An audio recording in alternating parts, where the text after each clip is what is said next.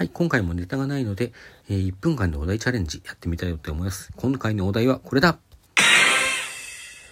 宝くじで10億円当選。仕事辞める？続ける ?10 億円ってどうなんでしょうね。私、その辺の、うーんと、お金の計算というか、シミュレーションというか、そういうこと全くわからないんですけど、10億円って遊んで暮らせますかね？